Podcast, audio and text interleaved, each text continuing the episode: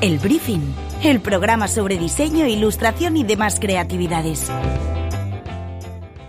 Buenos días, buenas tardes o buenas noches. Yo soy Carlos Garzani y esto es El Briefing, el programa de diseño, ilustración y demás creatividades de la 99.9 Plaza Radio.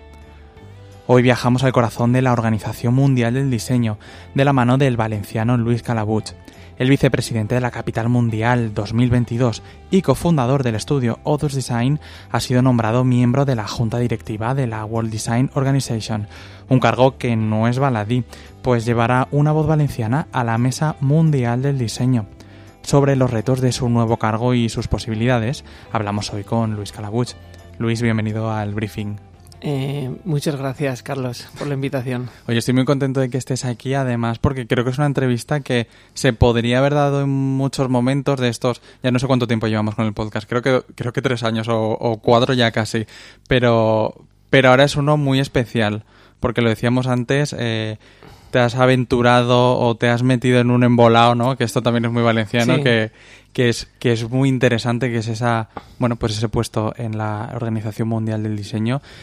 Para empezar vamos a ir a la base un poco. Quiero que me cuentes cómo se gesta y cómo se empieza un poco a, cocinar esta, esta aventura que ha acabado, bueno, pues con, esa inclusión explícita de, de bueno, de, de, ti como miembro, miembro de esa junta directiva. Bueno, pues la realidad es que no ha habido no se ha cocinado a fuego lento, como se suele decir, como estabas diciendo antes. Eh, a lo mejor un poco eh, varias circunstancias, pero la realidad es que por mi implicación desde el inicio con la eh, World Design Capital Valencia, pues sí que he estado en contacto, muy en contacto, pues tanto con Luisa Boquieto, la anterior presidenta, como Srini, el anterior presidente justo ahora. Eh, entonces he estado en contacto con parte del equipo de la, de la WDO y, a lo mejor eso de una manera indirecta fue el germen, sin yo ser muy consciente, Em, y, han sido conversaciones de la propia eh, organización a raíz de, la capitalidad y de cómo estaba surgiendo, lo bien que estaba o por lo menos se percibía desde fuera, que ellos la percibían como, como, un, como un éxito. Y que de alguna manera se ha sugerido que hubiera eh, una participación o que podría ser interesante el que participara de aquí, ¿no? De, todas maneras, después ha habido un proceso de, de, elecciones, entonces en ese momento es cuando eh, pues bueno, a mí sí que me surge la posibilidad y digo, bueno, pues ¿por qué no, por qué no intentarlo? El, eh, único español, si no me equivoco.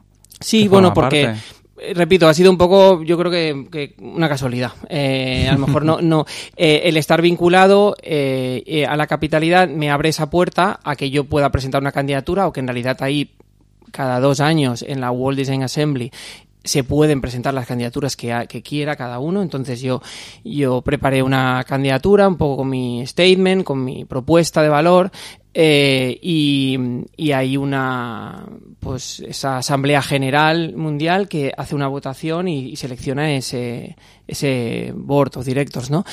Eh, y bueno, ahí pues tuve el soporte, no sé muy bien eh, de por qué, pero al final tuve, tuve soporte de, de los miembros que son miembros de, de, todo el mundo. O sea, sobre todo hay mucho miembro de la parte de Asia, en Europa hay menos, entonces de alguna manera es interesante que, que podamos balancear. Y, y, este año al board nos incorporamos eh, tres personas nuevas, el resto es todo eh, gente que ya de alguna manera repite, conoce el funcionamiento eh, y demás, ¿no? Me gusta mucho que hayas dicho, creo que en un par de ocasiones, la palabra casualidad, ¿no? Que ha sido casualidad cuando justamente el lema de la capitalidad es no es casualidad, ¿no? Que a veces nos decimos es casualidad, bueno, o no, quizá no lo es tanto, ¿no? Que, que al final haya llegado esa presencia valenciana, valenciana allí. Sí, bueno, a ver, yo lo veo desde el punto de vista que obviamente ni mucho menos me, me, me, me considero mejor que nadie, entonces es simplemente estar en el momento adecuado, en el sitio adecuado, ¿no? Lo veo más así. Eh, entonces, obviamente surge esa posibilidad, en ese momento pues yo decido... Eh, meterme en este lío, que efectivamente, como tú decías antes, porque al final no deja de ser eh, pero es un lío que me apetece porque es, no sé, yo lo veo como el típico tren que pasa una vez y si quieres lo coges y si no, no. Eh, pues yo decidí que me apetecía probarlo y, y la verdad que estoy contento. Justo además, eh, si no me equivoco, ya has tenido como los primeros contactos con, con, con ellos. Háblanos un poco también de los deberes que tienes por delante, porque bueno, ya estás ahí, ya formas parte de esa junta directiva. Bueno, lo que yo creo que la gente quiere saber es, ¿y ahora qué, no? ¿A qué se enfrenta o qué, o qué tenéis por delante eh, de cara a estos próximos años? A ver, eh, en realidad es como muy apasionante porque no deja de ser eh, la World Design Organization es un es un de alguna manera mm, la institución a nivel mundial eh, que puede ser la voz del diseño, ¿no? De hecho, somos, somos hasta un órgano consultivo de Naciones Unidas para en temas de diseño que eso que parece como algo muy grande, luego se puede aterrizar a, a, muchos proyectos diferentes. O sea, ¿qué es lo que a mí me interesa? Pues que esto llegue a Valencia. Eh, entonces, de alguna manera, mi objetivo principal es darle continuidad a lo que se inició con la capitalidad y que no acabe en, 2000, en, enero de 2023, ¿no? Y de alguna manera entendemos que, o yo por lo menos entiendo que la World Design Organization es esa voz eh, o eso nos puede legitimar a proyectos que podamos hacer a, a continuación. Y, y, ese es un poco el papel. Obviamente, mi objetivo para ellos es muy para para ellos hablo ya desde Valencia como World Design Organization, aunque ahora ya formo parte de ella, es muy interesante el tener eh, un pie dentro de la capitalidad, porque no olvidemos que es el proyecto más importante de todos los que genera eh, la World Design Organization. Para, eh, entonces, el hecho de que este año, aunque ya de alguna manera ya está todo lanzado, como, como el que dice, ¿no? De alguna manera ya es acabar todo lo que, todo el trabajo que se ha estado haciendo por todo el equipo durante estos dos años anteriores, pero está muy bien el que de alguna manera pueda estar eh, dentro para en primera persona, eh, en cierto modo, estar presente en todo lo que está pasando, ¿no? Pero sobre todo, y entonces digamos que este año mi enfoque está en, en esa supervisión en cierto modo. Y por otro lado, está en y qué va a pasar después. Entonces yo en lo que estoy empezando a trabajar en, en, qué puede pasar después, en qué opciones hay. Y como tú dices, pues sí, justo ahora además vengo de Montreal, he estado en la primer Board of Directors presencial después de casi tres años. Eh, ya hemos tenido eh, en remoto, tenemos uno, uno cada mes y la verdad que ha sido súper interesante. Y, justo me, me, parece muy interesante porque una de las preguntas que te quería hacer, me has dicho, uno de los objetivos, que me imagino que son varios, también es en concreto en Valencia, eh, bueno, plantearnos qué es lo que va a pasar después, que es una cosa que llevamos hablando, yo diría que incluso dos años, ¿no? Eh, cuando se ha ido presentando siempre eh, los distintos agentes involucrados en la capitalidad del diseño se han esforzado mucho por remarcar ese mensaje. No es una flor de un día, no es un evento de, un año, estamos realmente sentados algo para eh, que, más allá de ese enero del 23 que, que tú decías, eh, siga en marcha y siga dejando eh, pozo. Bueno, tú me dices que ese es uno de tus objetivos principales, pero ¿por dónde pasa eso, no? ¿Por dónde pasa el hecho de que es, como tú dices, cuando llegue ese mes de enero, veamos que sí que está siguiendo ese, ese motor? A ver, desde el punto de vista de Valencia, en concreto, eh, ya, ya se da, y no depende de mí, porque ya se ha dado el primer paso, que es muy importante, que es la fundación, y que, que va mm, con Amparo Bertomeu y San Martínez como presidente y vicepresidente, son los que de alguna manera ya esa primera piedra está dada, ¿vale? Y entonces ya va a ser la propia fundación la que intente generar eh, ese, ese de, alguna manera, ponga en marcha esa maquinaria. Mi punto de vista es que la, tener el respaldo o tener una pata de la WDO aquí puede ayudar a acelerar esto, porque no olvidemos que al final la Fundación ahora va, entre comillas, a empezar de cero. Aunque hereda mucho trabajo de la, de la asociación que ha, que ha, de alguna manera, ha sustentado a la capitalidad, pero no es lo mismo. Entonces ahora la fundación, el equipo eh, puede ser el mismo o no, es decir, eso se verá. Eh, entonces, de alguna manera tiene que reempezar.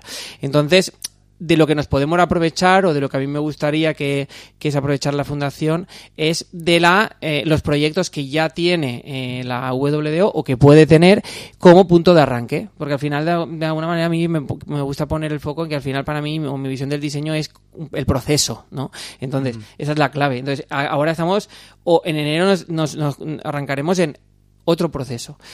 Pero más allá de eso también me gustaría que trascendiera, como hemos dicho muchas veces, la, la, de alguna manera a Valencia. Entonces está muy bien, pero eh, se trata de que esa capitalidad que tantas veces hemos hablado, que tiene que superar la barrera de la ciudad histórica, eh, pues que pueda llegar a otros puntos de la comunidad valenciana también aunque el foco esté, siga estando en Valencia, pero incluso en España. Entonces, de alguna manera, a ellos también les interesa esa visión eh, nuestra y el hecho de tener esa persona, porque, claro, también entiendo que influye o se busca que el equipo directivo pues sea lo más heterogéneo y más dispar posible, ¿no? Entonces, eh, no que todos sean americanos ni que todos sean asiáticos, ¿no? Entonces, esa es un poco la parte que habrán visto positiva. Eh, ¿Cuál, es el, ¿Cuál es, Luis, el, gran reto eh, a, atacar por parte de la, de la Organización Mundial del Diseño? Porque eh, aquí siempre hemos hablado mucho, bueno, pues se puede hablar de, la relación con, con las empresas privadas, hemos hablado también de la relación con las instituciones públicas, en fin, hay, hay tantísimos pilares importantes y, temas que, que, tratar, pero ¿cuáles dirías que son los, los digamos, las urgencias de, de la Organización Mundial del Diseño y los temas que sí o sí están sobre la mesa y sobre los que se quiere trabajar? A ver, eh, los, eh, los pilares eh, de alguna manera están muy sustentados por los objetivos de desarrollo sostenible eh, y, en cierto modo, ¿no? Que es de la misma manera que hemos hecho con la capitalidad. Y si hay que poner algunos, pues obviamente eh, la sostenibilidad en general es uno de los temas, pero también eh, igualdad y demás. Entonces, en cierto modo, por eso sí también un éxito eh, la capitalidad, porque es un poco muy, o replica muy el alma eh, del objetivo, de los objetivos generales de la, de la WDO. Aquí los hemos enfocado de manera local y de lo que estamos hablando es eh, de manera eh, global. También esos mismos objetivos en, en, cada contexto tienen unos niveles de intensidad. Entonces no es lo mismo estar hablando de sostenibilidad eh, en India que en Copenhague. Eh, y, entonces, hablando de, de, lo mismo, las soluciones son totalmente mm, diferentes. ¿no? Entonces, también de eso se trata, de esa riqueza de, y de esa mirada, que es a mí lo que realmente me interesa de, de estar participando desde dentro, es tener esa posibilidad de, de, escuchar esas voces eh, globales, no, no solo aquí que vivimos cierto modo en cuento de hadas, porque estamos en una zona súper privilegiada a todos los niveles. ¿Y qué crees que puede aportar también a, esa, ese tablero mundial esa visión mediterránea que si no me, eh, me equivoco cuando eh, bueno cuando se publicó que ibas a formar parte de la junta directiva tú defendías mucho que también en ese proyecto eh, hablas mucho de esa visión mediterránea y la importancia de que estuviera representada y y bueno, pues eso sobre, sobre la mesa. ¿Cuáles son las claves de, de esa visión mediterránea en el diseño que, que crees que es importante que, que bueno que también esté sobre la mesa en, en, esa, en esas reuniones ¿no? que tenéis eh, con distintos agentes? A ver, yo, yo creo que que somos muy, muy abiertos eh, y somos muy puente, ¿no? Entonces, eh, yo, por ejemplo, con Sertajes, el, el miembro de la, del board, que de alguna manera representa a Estambul, a Turquía, y tengo muy buena relación con él. Y, y, de alguna manera ese puente al norte de África y bueno, Turquía todavía más, porque imagínate Estambul, que es un poco inicio de la civilización prácticamente. Entonces, él sí que es puente de todo. Eh, pero me parece como muy interesante esa mirada, que podamos tener esa mirada hacia el norte de África, pero luego una mirada hacia Europa también, aunque de alguna manera la mirada puramente europea a lo mejor la representa más Anne, que, que es la, bueno, ella es la directiva de una multinacional de Dassault Systems en París, entonces tiene un perfil más eh, corporativo eh, eh, y demás. Y, y yo creo que, que a, nosotros se nos pone en valor esa bueno, esa flexibilidad, ese carácter que tenemos cercano, europeos, pero muy cercanos al norte de África, ¿no? Y eso se representa. Hay eh, eh, esta es una pregunta que he hablado con algunos de tus compañeros, pero que me parece interesante cuando sobre todo cuando estamos hablando desde el punto de vista internacional, eh, si hay o, o, crees que hay una, no, no sé si decir una suerte de diseño marca Valencia o está enmarcado más en un eje mediterráneo? Poco donde, donde se enmarca, porque a veces, eh, y sobre todo ahora que estamos hablando de, de, de hablar desde esa visión, eh, bueno, llamémosla local, aunque, aunque en este caso lo local puede ser más pequeño o más grande, pero bueno, una, una visión desde luego propia y única. Pero ¿dónde se enmarca? Estamos hablando de la marca Valencia, marca Mediterráneo, eh, un poco donde, donde nos situamos también Valencia y dónde nos sitúan desde fuera. Claro, yo, a ver, ese es, eso es un punto realmente de como de reflexión, más que marca desde un punto de vista puramente formal, yo también lo diría como carácter, actitud, ¿no? Eh, que es como poquito menos superficial y un poquito más de dentro, ¿no? Eh, prefiero mirarlo desde ese punto de vista, porque claro, la pura, la parte, o sea, la piel exterior en este mundo tan globalizado, o sea, como tenemos tan de todo y, de, y de repente aquí estamos, somos europeos, somos eh, mediterráneos, pero nos encanta el diseño eh, alemán, o escuela de Ulm eh, y demás, ¿no? Entonces, eh, ¿qué es el, est- el estilo Mm. mediterráneo puramente estético? Pero a nivel de actitud, yo creo que sí, que sí que está, ¿no? Este arrojo, en cierto modo, eh, esa proactividad, positivismo, eh, ganas de vivir, eh, y eso se representa muchas veces en ese, en esa parte estética, pero que no es contradictorio, ¿no? Eso hemos tenido eso hemos tenido algún debate, eh, ¿no? Pero, internamente.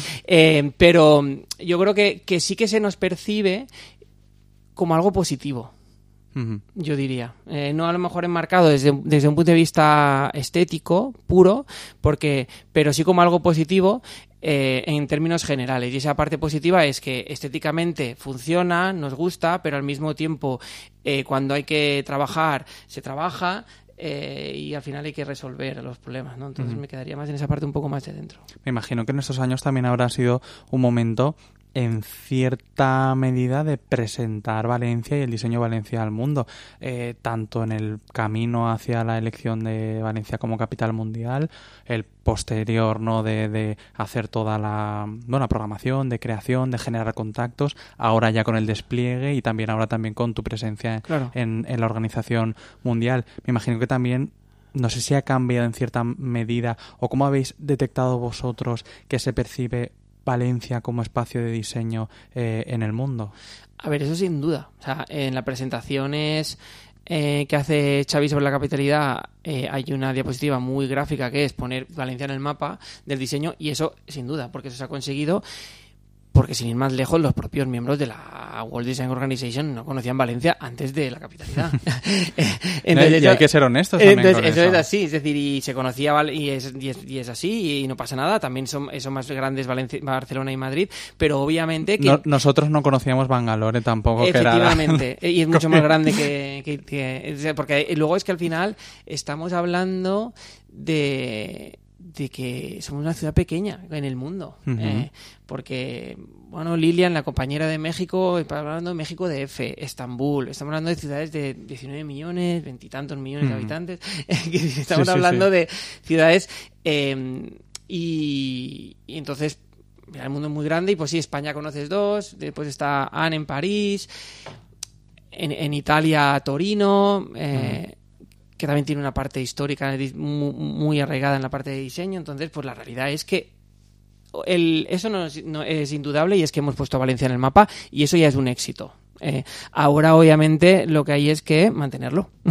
No sé si precisamente me interesa mucho eso que decías de, bueno, Valencia es una ciudad eh, pequeña, mediana en comparación con, eh, con, con otras, pero no sé si precisamente eso también la hace interesante a la hora de analizarla desde un punto de vista internacional o incluso los compañeros de la Organización Mundial, eh, porque bueno, muchas veces eh, se tiende a lo mejor a poner ejemplo esas ciudades de 20 millones o de 19 que son mucho menos representativas de lo que es la vida cotidiana. Eh, sin duda, todos quieren venir. O sea, eso está claro. Eh, todos, todos quieren venir, entonces eso, es- eso también es muy bueno. Es decir, que, que se ha puesto en el mapa, pero por eso decía que vivimos en un, mundo, punto de- en un mundo de hadas, que realmente aquí se vive fenomenal.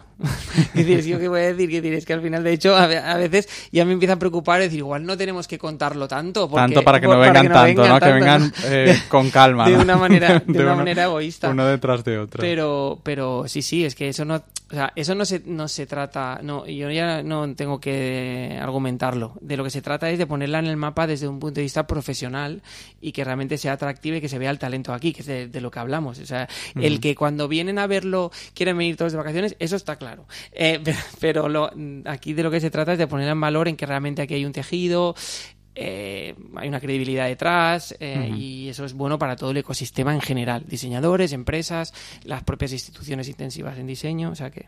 Como ves también, eh, no, quiero pasar tampoco de puntillas porque también la, organización como voz única es clave también para fomentar muchos cambios y para divulgar el, diseño. Un poco qué fotografía haces también del cambio que, que, se ha llevado a cabo en estos últimos años. Por una parte, en el contacto con las empresas y, y bueno, cómo entienden el, diseño, pero también las instituciones públicas. Eh, nosotros en, en Plaza hemos hablado mucho en estos últimos años, bueno, que, el ayuntamiento va a crear un consejo del diseño, de hecho Xavi Calvo está implicado, eh, bueno, cómo han cambiado también los procesos de contrataciones, en fin, que te, que te voy a contar, ¿no? Eh, qué fotografía haces tú y, también por dónde pasa el, el, futuro y, y los avances que se tienen que seguir haciendo. A ver, yo la foto que hago es que está fenomenal, pero que estamos en la casilla de salida. Todavía. A ver, sí, porque, porque de alguna manera eh, yo hago siempre la comparación no con las empresas, ¿no? Entonces, estamos en el momento en el cual las empresas consideran que el diseño es algo estratégico. Ok. Pero las que están funcionando son las que ya lo tienen interiorizado y están funcionando como muchos años. Eso todavía no ha pasado a nivel institucional. Por eso lo digo. Es decir, a nivel institucional estamos en la fase en la cual se, lo, se cree por lo menos. Eh, y se, empieza a construir. Y se empieza a construir y se empieza a implementar.